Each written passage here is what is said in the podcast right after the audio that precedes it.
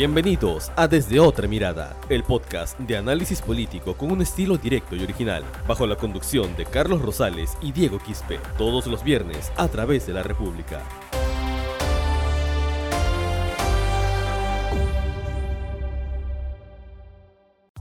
Amigos de la República, ¿cómo están?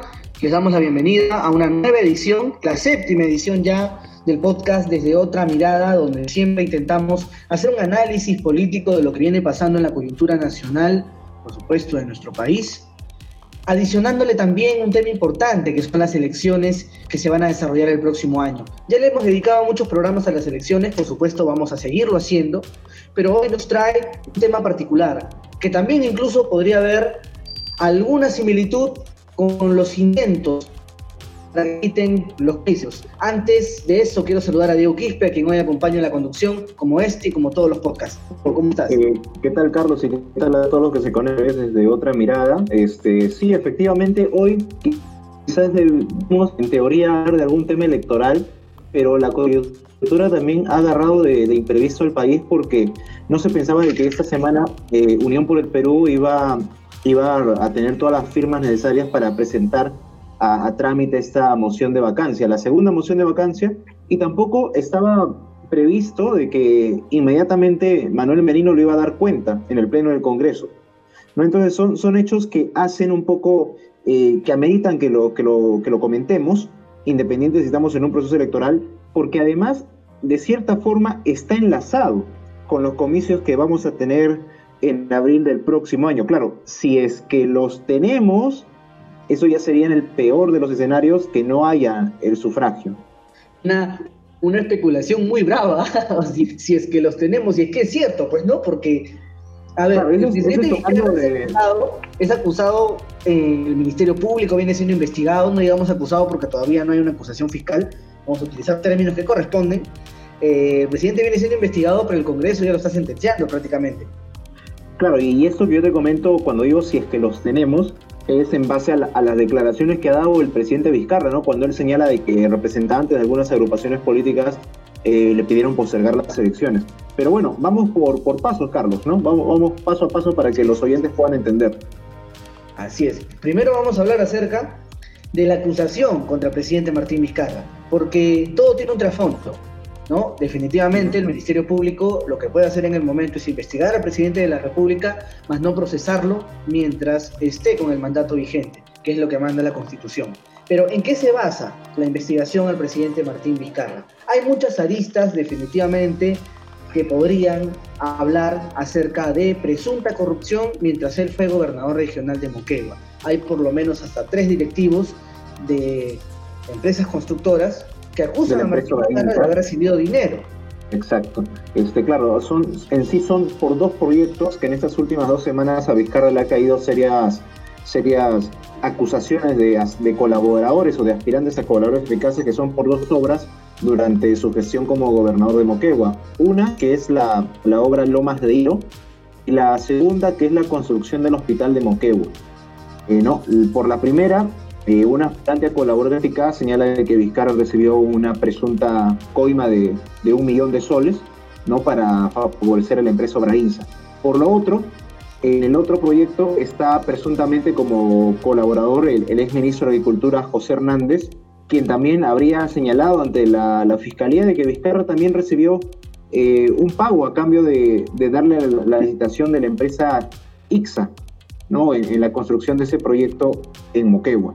El término que tú utilizas me parece muy importante y es, por supuesto, sin repetir lo mismo que el presidente, eh, importante resaltar, ¿no? Aspirante a colaborador eficaz. El aspirante a colaborador eficaz en el ámbito penal es quien está en un primer proceso de colaboración eficaz. Es decir, para que esta persona sea colaborador eficaz, tiene que probar que lo que está diciendo puede servir al Ministerio Público para poder ejecutar la acción penal, que es en este caso la investigación. Entonces, mientras no se corroboren los dichos, no se pueden utilizar estas declaraciones para poder otorgarle un beneficio al colaborador eficaz, porque también hay que explicarlo de esta manera, el colaborador eficaz siempre termina siendo una persona que es acusada dentro del proceso, no es que alguien viene de la nada y dice yo quiero ser colaborador eficaz en este caso y simplemente acuso. No, es una persona que intenta recibir beneficios a cambio de otorgar información que pueda colaborar con la fiscalía para poder ejecutar la acción penal. Entonces, ahora, y, que no recibir ilícito, ¿no? Claro, y ahora, y en, este, y en este marco de acusaciones, la respuesta del presidente, ¿cuál ha sido? El presidente primero obviamente ha negado de que ha recibido estos, estos pagos, pero además eh, hay que resaltar de que esas empresas, en el caso de Obrainsa, tuvo también licitaciones. Eh, eh, Vizcarra fue ministro de Transportes. Eh, y eh, Obrainsa está investigada por el caso del Club de la Construcción. El argumento que utiliza el presidente Vizcarra es que él en su gestión de ministro de Transportes, en el gobierno de PPK, él bajó los precios, los valores referenciales de las obras que daba el MTC y que por lo tanto con la reducción de estos valores referenciales, las empresas que están presuntamente vinculadas al Club de la Construcción eh, también sus beneficios. Y producto de eso, según el presidente, estas empresas se han vengado. Por eso han venido declarando esas series de, de Pero esta respuesta como que todavía falta, eh, falta mayor contundencia, porque el hecho de que se baje este, este valor para que las empresas hagan las obras en el, que les brinda el MTC, eh, no necesariamente es un argumento contundente para poder demostrar lo que pasó en el cuando Vizcarra era gobernador regional. Con eso qué quiero decir, Carlos, el presidente dice, ¿no? Yo he luchado en el MTC contra el Club de la Construcción y ahora estas empresas vinculadas al Club de la Construcción dicen estas cosas de mí, de mi gestión como gobernador regional de Moquegua. Es el argumento del presidente hasta ese momento. Pero hasta ahora hay un punto que no aclara, no aclara tan bien que digamos. Eh, acuérdate que el, el colaborar eficaz en el caso de dijo que le prestó una avioneta a, Vizcarra para trasladar a una delegación de Bolivia. Vizcarra dice que la empresa le prestó la avioneta por una cuestión de responsabilidad social. Mm. Yo, mm, yo no sé cómo una empresa no vinculada al club de la construcción podría tener responsabilidad social. Es mi duda. Es que en verdad es difícil analizar porque eh, nada es gratis en esta vida, ¿no? O sea, lo sabemos nosotros, lo sabe todo el Perú, ¿no? Pero Vizcarra lo que hace también es darle un tinte político a las investigaciones, porque aquí hay, hay, dos caminos, pues, ¿no? Que se están llevando de manera paralela. Uno es la investigación fiscal, que, por supuesto, el Ministerio Público tendrá que tomar las acciones correspondientes con el presidente de la República cuando ya no sea presidente, al igual que el Poder Judicial. Pero por el otro lado está lo que señala Martín Vizcarra, es que hay una intención del Congreso de la República de sacarlo del cargo para poder postergar las elecciones, que es, creo yo, el tinte político que se le está dando a la investigación y que por supuesto debería estar muy aparte, porque de que hay intereses, a ver, seamos claros y seamos directos, pueden haberlo, todo bien, perfecto, pero la elección ya está convocada, entonces habría también que analizar si es que se puede o no postergar las elecciones, ¿no? Hay intención, sí, hay una intención por parte del Congreso que quede evidenciada. Creo que nadie es ciego en este país como para saber analizar, saber diferenciar cuándo es que alguien tiene realmente un interés personal más allá de un interés colectivo que tendría que ser el del país y que es básicamente la respuesta del presidente Vizcarra de decir que el Congreso de la República está, está tras su cabeza porque quiere postergar las elecciones. Y, en, ese marco, eh, Carlos, eh, otra vez las bancadas de Unión por el Perú y Podemos Perú han apelado a la figura de la incapacidad moral permanente. ¿Por qué digo otra vez? Porque en el primer proceso de vacancia contra Vizcarra fue, fue justamente UPP con Podemos los que promovieron la vacancia. Y otra vez lo están haciendo. Lo están haciendo otra vez eh, apelando a la figura de la incapacidad permanente y con cuatro firmas adicionales del Frente AM, que actualmente atraviesa un proceso de, de riñas internas y se ha presentado la vacancia, eh, se va a debatir la admisión, ojo, se va a debatir la admisión la primera semana de noviembre. Hay dos escenarios aquí. El 4 de noviembre va a haber un pleno en Apurímac. Eh, en teoría, la admisión de la, de la vacancia debería votarse en Apurímac. Lo otro que puede pasar es que Manuel Merino convoque a un pleno extraordinario antes de la sesión descentralizada en Apurímac. Eh, ¿Cuántos votos se necesita para admitir la vacancia? 52. Luego, el presidente en un plazo no mayor de 10 días va al Pleno del Congreso a defenderse con su abogado y para que ya se apruebe la vacancia en sí, son 87 votos los que se necesita. Hasta el momento, es una incertidumbre si los hay. ¿Por qué? Eh, Podemos Perú, UPP se pronunció a favor de la vacancia, por una parte Frente Amplio, Partido Morado con Somos Perú están en contra. ¿Quiénes faltan pronunciarse? Acción Popular, Alianza para el Progreso, eh, FREPAP y Fuerza Popular. Hay un análisis bien especial en cuanto a las bancadas del Congreso, porque en el caso del Frente Amplio, a ver, Frente Amplio, a ver, lo voy a poner como un ejemplo fácil, ¿ya? Es como en el colegio, en el colegio tú siempre ves al chico problemático y el chico, chico problemático siempre está presente en cualquier problema, valga la redundancia, ¿no? En el caso del Frente Amplio lo, lo percibo de esta manera cada vez que hay un intento de vacancia, cada vez que hay, no sé, una moción que sea eh, impopular para el mismo presidente de la República, el Frente Amplio está ahí. ¿no? Lo hemos visto en varias ocasiones. Lo vimos con el caso de Pedro Pablo Kuczynski. Claro. Ese o no, o sea, más allá de las razones, ¿ah? porque razones pueden tener no, pero el Frente Amplio siempre está. Entonces, Exacto.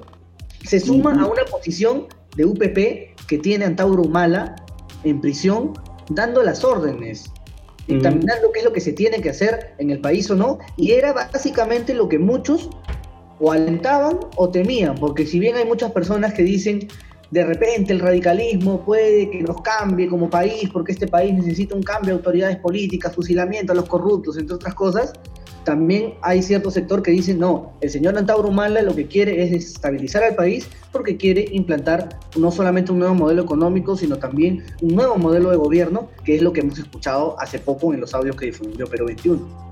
Y también de, de fondo está el, el, rol que tienen los, los Luna en este proceso de vacancia. Este, son Podemos y, y UPP. Hay que recalcar de que Podemos es el partido de José Luna Galvez. José Luna Galvez fue secretario eh, de Solidaridad Nacional y en el año 2016, en las elecciones generales de 2016, eh, Solidaridad Nacional y UPP fueron aliados. ¿no? Este, acuérdate de la candidatura de, de Nano Guerra García. Entonces, es la, cercanía entre José Vega y los Luna es algo que data de años y que ahora se está plasmando en un segundo proceso de vacancia que lo producción. Hay una pregunta muy importante que definitivamente nos tenemos que hacer y es que es oportuno hoy en día, estando a cinco meses y algo más de las elecciones, estando con un presidente de salida, vacarlo del cargo, ¿es necesario? O sea, yo, digo, ¿no? ¿Qué interés puede haber detrás de un intento de vacancia, si el presidente de la República puede ser en cinco meses procesado como cualquier otra persona en el Perú, y ojo, no es por defender al presidente Vicarra, porque el presidente Vicarra cuando termine su mandato, lo reitero, va a tener que ser investigado, va a tener que responder por las obras, por las presuntas coimas, por cualquier acto ilícito que pueda haber cometido, porque también se le va a investigar su patrimonio si es que ha crecido de una manera exponencial o si es que se ha mantenido tal cual como está. Todo es parte de una investigación. Entonces, la, la, la, pregunta concreta es, ¿es oportuno o no es oportuno vacarlo? Porque, bueno, a ver, te digo mi opinión, yo lo considero innecesario. Ahora, y lo, otro, y ahora independiente también de las posturas políticas, hay algo que no debe pasar por alto, y ya para, para poder cerrar esta edición, es que se está, se va, se quiere votar una segunda moción de vacancia su, admisión a trámite, se quiere votar una, la admisión a trámite en una segunda moción de vacancia, cuando todavía el Tribunal Constitucional no se ha pronunciado sobre la figura de la incapacidad moral en el marco de la demanda competencial que hay entre el Ejecutivo y el Legislativo. Entonces, ¿qué pasa si el Congreso va a Vizcarra y después el Tribunal Constitucional dicen de que han aplicado mal la figura de incapacidad moral? ¿Quién queda como haber impulsado... Claro, es, es, algo, es algo que no se está respetando debidamente eh, los procesos. Y cuéntame, Diego, a ver, te lo consulto a ti, que tú siempre cubres eh, los trámites parlamentarios en el Congreso. ¿Qué pasaría si el Congreso elige a los magistrados del Tribunal Constitucional antes que pueda resolverse el término de incapacidad moral porque está en discusión en el TC? Mira, este, el, Tribunal Constitucional aún no recibe la, la respuesta del Congreso, tiene hasta el 11 de noviembre el Congreso tiene programado elegir a los magistrados la primera semana de enero, ¿no? Y normalmente los conflictos de demanda competencial se resuelven entre dos a tres meses. Es decir, es muy probable de que el Congreso pueda elegir a los nuevos magistrados del TC antes de que se resuelva la demanda competencial.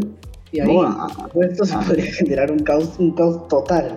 total. Ahí, ahí, ahí lo dejo, como digo, ahí lo dejo. Ya con eso que el, que el último cierre la puerta. Definitivamente. Con esto hemos llegado al final del podcast, el tiempo se nos ha ido. Definitivamente este es un tema al cual vamos a seguir tocando porque la cosa no está resuelta. Nada está dicho y por supuesto siempre vamos a intentarles darles toda la información que corresponde de acuerdo a lo que nosotros obtengamos, no solamente de la fuente, sino de la información oficial que usted día a día puede ver no solamente en la televisión, en la radio, sino también de lo que pasa en el Congreso. Exacto, con nosotros será hasta la próxima edición. Estuvimos aquí desde otra mirada. Nos vemos. Listo, nos vemos. Chao. Esto fue Desde otra mirada, el podcast de análisis político con un estilo directo y original. Sigue nuestros episodios a través de Spotify, iBox, Google Podcast y las redes sociales de la República.